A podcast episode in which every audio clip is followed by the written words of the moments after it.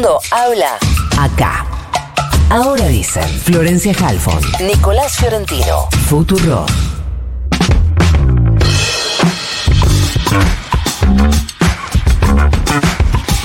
Hace un ratito, lo escuchábamos a Florencio Randazzo en un audio que estuvo dando notas en los últimos días y que decía, nos lo había dicho acá también, que no estaba planeando antes de la elección ninguna alianza con el larretismo, que eso ha quedado descartado antes de la elección.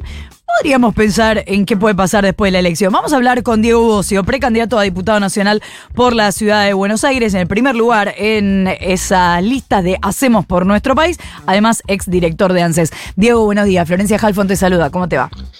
¿Qué haces, Florencia? ¿Cómo estás? Gracias por atendernos. Hice una introducción larguísima, pero quería llegar hasta acá porque te quería consultar. Nos quedó la inquietud después de escuchar a Florencio Randazzo de si después de la elección sí consideran que debería haber una alianza más grande.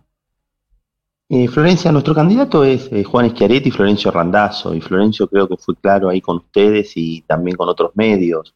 Nosotros estamos convencidos que la Argentina necesita opciones, uno elige cuando tiene opciones, y nosotros tratamos de presentarnos en un, escenario muy complejo, sabemos que somos David y Goliat, sabemos que somos que no tenemos los grandes aparatos estatales de la ciudad de Buenos Aires, ni la provincia de Buenos Aires, ni, ni el gobierno nacional, pero sí sabemos que tenemos una mirada productiva, que cuando hemos tenido la oportunidad de gestionarlo hemos hecho con mucha pasión, con mucho esfuerzo, con, tratando de resolver los problemas cotidianos de la gente, más posiblemente el caso de Randazo en lo cotidiano, el documento, el pasaporte, los trenes, en mi caso cuestiones más estructurales, pero que también hacían a lo cotidiano como tenía que ser las jubilaciones.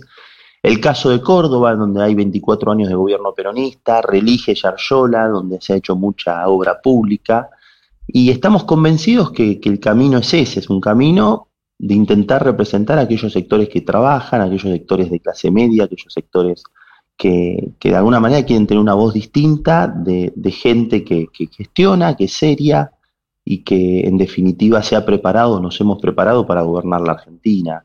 Eh, esas son nuestras ideas. Eh, sí tengo que aclarar y tengo que decirlo con toda contundencia, yo creo que la Argentina necesita de unidad nacional. Yo creo que la Argentina necesita un gran acuerdo nacional. Ese acuerdo nacional para poder desbloquear la Argentina. Eh, Florencia, ¿cuántos años hace que no se nombra al fiscal, al jefe de los fiscales en la Argentina? Mm. ¿Cuántos años hace que no se completa la Corte Suprema de Justicia de la Nación? ¿Cuántas leyes es necesario tratar en el Congreso que está absolutamente bloqueada? Por unos u otros. Bloqueado. Entonces, creo que Argentina sí tiene que cambiar lo que existe hoy, que es malo, que nos duele, 42% de pobreza, dificultades económicas, tipos de cambios distintos. Creo que hay que cambiar, hay que animar a, que tengamos algo distinto, a que no siga un, esquema que nos ha deteriorado fundamentalmente durante los otros ocho años, durante los últimos ocho años, nos ha deteriorado muchísimo. Y bueno, cambiar eso significa tener opciones y eso es un poco lo que por eso agradezco la oportunidad que nos dan de, poder charlar con ustedes, ¿no? Ahora, Diego, desde Cristina Fernández hasta Mauricio Macri, eh, cuando se les escucha hablar un poco en profundidad en, en distintas exposiciones, están, eh, digamos, dan este mensaje de que hay que hacer distintas alianzas para poder gobernar por supuesto, cada uno habla de acercamientos con unos o con otros según eh, su idea. El que es más contundente respecto de esto en su campaña es Horacio Rodríguez Larreta, pero también es contundente en decir, bueno, hay que buscar alianzas hasta el kirchnerismo. Nosotros eh, podemos aliarnos con todo el arco político menos con el kirchnerismo. ¿Vos compartís esa idea? ¿Es ahí donde hay que buscar alianzas? Yo creo que hay que buscar alianzas con todos aquellos que estén dispuestos a dialogar yo creo que eh, hay que buscar alianza con todos aquellos que no, tengan eh, dogmatismos a la hora de, discutir. Yo creo que hay que buscar alianzas con todos aquellos que tengan el método del acuerdo como, como forma democrática de resolver los problemas. O sea, la verdad de una, la verdad de una, la verdad de uno es relativa, no es absoluta. Lo que pasa es que hay un punto. Cuando a vos te señalan porque simplemente te sentás a dialogar y es muy difícil retornar de ese tipo de situaciones. Recordemos que durante muchos años eh, sectores de nuestro espacio político, el simple hecho de sacarse una foto con un opositor era castigado. Y eso no forma, no es sano para la democracia. Para la democracia es sano tener convicciones, tener ideas, ser firme, contundente, pero también en un punto sentarse en una mesa y tratar de encontrar objetivos comunes. No hace grande una nación que resistamos. Lo que hace una, grande una nación es que podamos sentar y tener objetivos comunes y a partir de esos objetivos comunes poder construir algo distinto. Florencia, la Argentina no crece del año 2011. Hoy toda la gente, hay, mucho, hay mucho trabajo hoy en la Argentina, por suerte. La gran mayoría de los trabajadores son pobres. El 60% de los chicos son pobres. Hay 115 puntos de inflación. Y las sesiones en el Senado y la Cámara de Diputados no son para tratar los problemas inflacionarios, ni los problemas de inseguridad, ni los problemas de alquiler. Pasamos de una sociedad de propietarios, la de mis abuelos, la de mis viejos, a una sociedad de inquilinos, me la paso hablando con gente, colegas tuyos, ¿no? Me tuve que mudar porque se me fue el alquiler y no puedo y las garantías y tengo que ir a buscar en otro lado. Entonces, y estamos en el año 2023. Entonces, evidentemente hasta acá hemos fracasado. Ahora, eh, Diego, ¿cómo te va? Nico sí. te saluda. Eh, varias cosas. Primero, de 2011 para acá, la Argentina tuvo eh, en el medio varios años de crecimiento, incluido, por ejemplo, para, para no eh, asignarle ningún color político, eh, creció en 2017. Durante la gestión de Macri se creció en 2022, post impacto de pandemia, y se está creciendo este año también. Nico, cuando vos ves una serie del PBI per cápita, PBI per cápita, ¿no? el, crecimiento cayó y eh, hubo caídas y crecimientos. De hecho, los últimos tres años, después de la pandemia, hubo crecimiento de la economía. pero, cuando, pero también creció la población. Entonces, cuando vos ves el PBI per cápita, hoy de la Argentina todavía no supera el año 2011. Hay una década perdida, eso es lo que estoy diciendo. Es un término técnico, pero a ver, todos los argentinos, la Argentina produce más en conjunto, pero todos los argentinos individualmente somos más pobres que el año 2011, fue el pico, fue el pico de crecimiento de la Argentina, fue el pico de producto per cápita. Imagínate que en el año 2011 las exportaciones fueron 100 mil millones. y todavía no hemos superado esas exportaciones. Entonces, 40 años de democracia, los 80 décadas perdida, los 90 con todos los quilombos, años buenos, años malos. los primeros años, los 2000, por primera vez en años, cinco años seguidos de crecimiento, Néstor Kirchner, equilibrio fiscal, superávit comercial, una economía que avanzaba. Los vaivenes, hasta el año 2011, dos años muy buenos, y a partir de ahí ha sido todo decadencia. Crecemos, caemos, crecemos, caemos, devaluamos, faltan dólares, dificultades, acuerdo, no pago, buitre, falta de certeza, falta de inversión, segunda década perdida. Entonces yo quiero reflexionar con un montón de compañeros, porque yo me puedo poner fanático, achicar cosas, yo estuve entre el 2011 y el 2015, y sin embargo hago la autocrítica que tengo que hacer. Entonces yo me parece que, volviendo a la pregunta de Florencia, quien dice que quiere dialogar no puede tener límites al diálogo.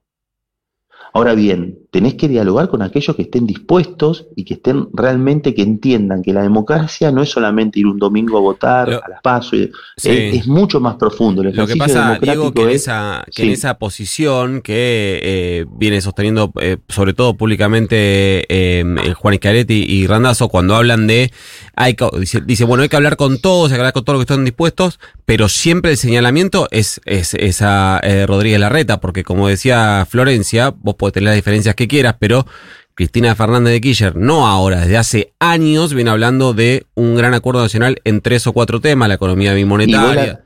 Y vos, la, ves a, y, vos la ves a Cristina convocando a los, a los expresidentes, convocando a los dirigentes a dialogar. Yo tampoco lo veo a la reta haciendo eso. ¿A quién? A la reta tampoco lo veo haciendo eso. Mira, eh, yo, en mi caso, eh, en muchas oportunidades nos hemos cruzado por situación, por distintas circunstancias, con, con otros dirigentes, incluido la reta, y hemos visto vocación de diálogo y hemos visto vocación de acuerdo. De todas formas. manifiesta en ese sentido. Entonces, yo, yo lo que te digo, Nicolás, es lo siguiente: no solo hay que decirlo, sino hay que hacerlo. No solo hay que pensarlo, sino hay que ejercerlo. Y eso requiere un gesto de mucha grandeza y de mucha... A ver, si hay un dirigente político que no va a entregar la banda presidencial hay una señal y hay un mojón en ese sentido. Hay una, hay una historia y hay una lógica. Pero, Diego, yo te digo una cosa, yo te digo una cosa, el macrismo, porque para no hablar siempre de Cristina, porque la verdad sería absolutamente injusto. Cuando arrancan una publicidad, Patricia Burri diciendo a todo nada, es lo mismo. O peor aún, porque ellos están sugiriendo que están dispuestos a que haya piedras todo el tiempo en la calle. Y yo les digo, es imposible gobernar, es imposible que haya paz, es imposible que haya diálogo en ese contexto. Yo recuerdo la sesión de, yo fui, era diputado cuando fue la sesión de los jubilados. Yo creo que fue uno de mis mejores discursos, yo voté en contra de la propuesta de Macri. Y estuve firme al respecto. Habla de la reforma provisional de diciembre de 2017. Sí, ya poner, Nicolás, ponerle reforma previsional a la modificación. Bueno, el cambio de la fórmula. Era, era demasiado, ¿no? Convengamos pero sí, fue tratado de esa manera, ¿no? No se puede gobernar así.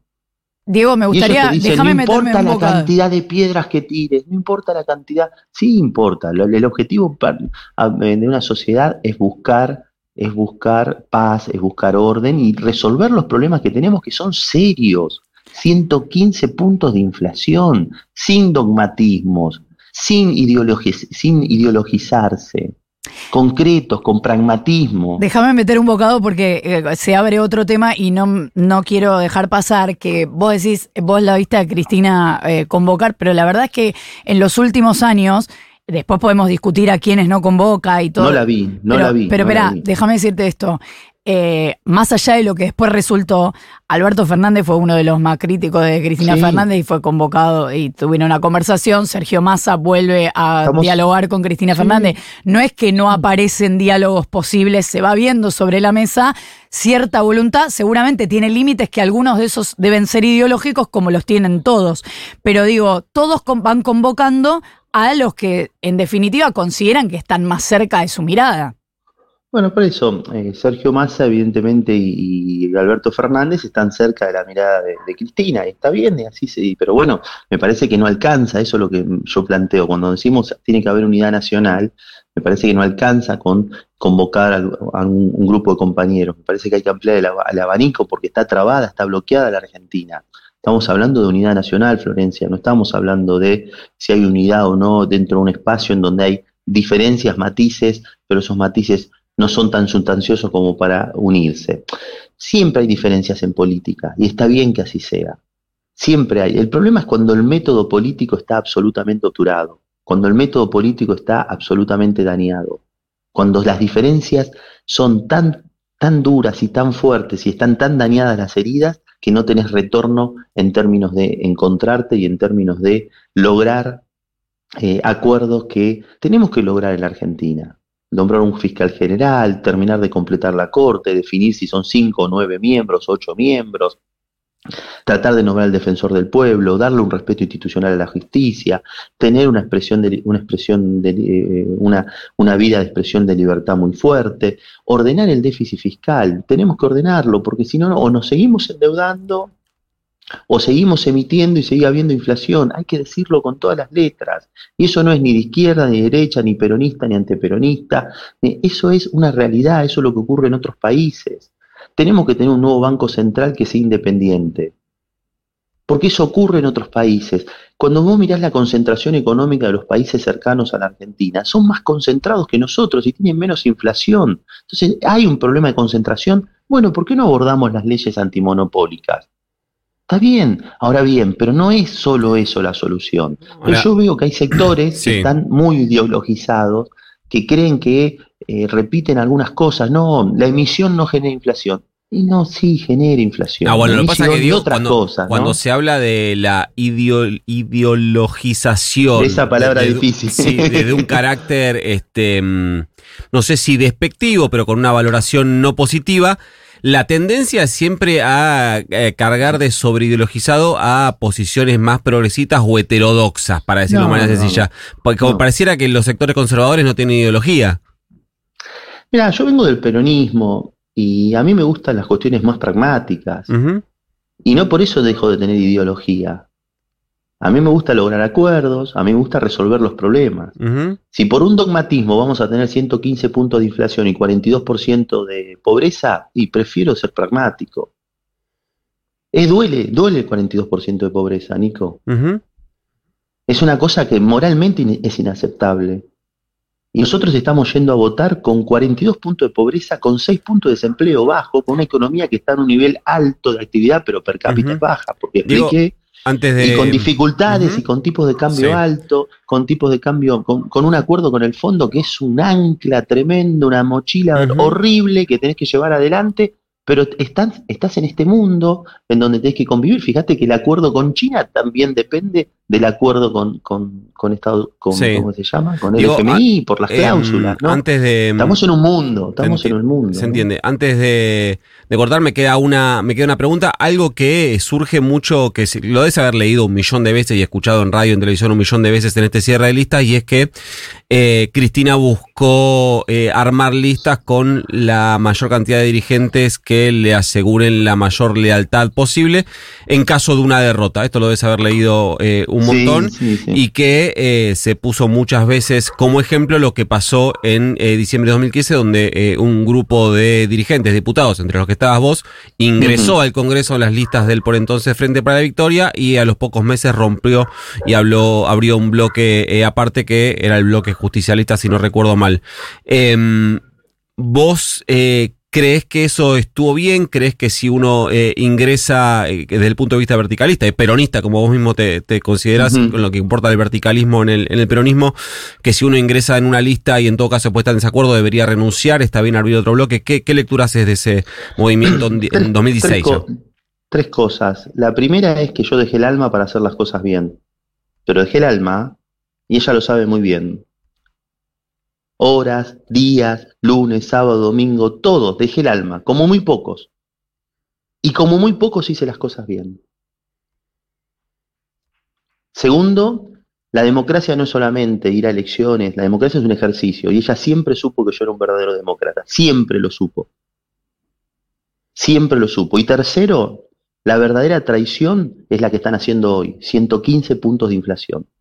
Traidores con todas las letras son aquellos que están empobreciendo y que están llevando a la Argentina a un retroceso social que hace años que no vivíamos y en condiciones en que podríamos haberlo evitado.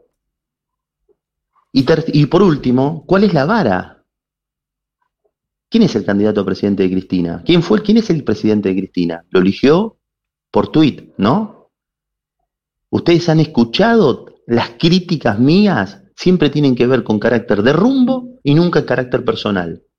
Hemos escuchado barbaridades de Alberto Fernández y sin embargo ella lo eligió, lo eligió como candidato a presidente. Fíjense, los resultados. Entonces, yo me parece que hay que ser menos hipócritas, hay que desdramatizar. Yo estoy profundamente agradecido a Cristina. Me dio la oportunidad de gobernar la durante siete años, casi ocho años. Hicimos un montón de cosas, bajamos los tiempos jubilatorios, jubilamos un montón de gente, la movilidad jubilatoria funcionó. Un jubilado cuando yo dejé el ANSES ganaba 108 mil pesos a valor de hoy, hoy gana 70 mil 900. Mejoramos cómo pagar los juicios, íbamos al Congreso a explicar cada una de nuestras decisiones. Yo hablaba con ella cada vez que iba al Congreso, me decía, anda porque sabes de los temas. Dejamos más de 60 mil millones de dólares ahorrados para, para, los trabajadores argentinos y no como ahora que son dos papelitos y bonos que además se los aspira el gobierno porque lo han destruido lo han destruido al fondo ese. Entonces digamos las cosas como son. Yo tengo convicciones, no soy el mismo que hace 10 años, Cristina no es la misma que hace 10 años atrás. Tengo un profundo respeto por aquellos que tienen vocación, por la política, voluntad, se ponen a consideración de la sociedad, pero basta, basta de chiquilinadas. Prefiero no lealtad a los dirigentes, lealtad a las convicciones, a las ideas y fundamentalmente un país que funcione.